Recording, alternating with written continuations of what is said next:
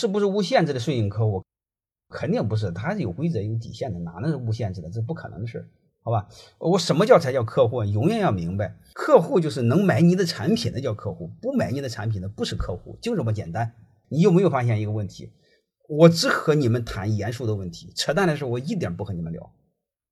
还说我是什么伪公知呢，在那胡扯淡呢？那些扯淡的人根本没时间搭理他们。这些扯淡无聊的事我绝对不和你们聊。你问这样的问题，根本不是我的客户。真正符合我价值观的，真正是我的意向客户。你花不花钱不要不重要的事就是你愿想听真东西的时候，我自动把你筛选出来。扯淡的人，我一定会把你给筛走。搭理就不搭理你，哪功夫给你扯淡的？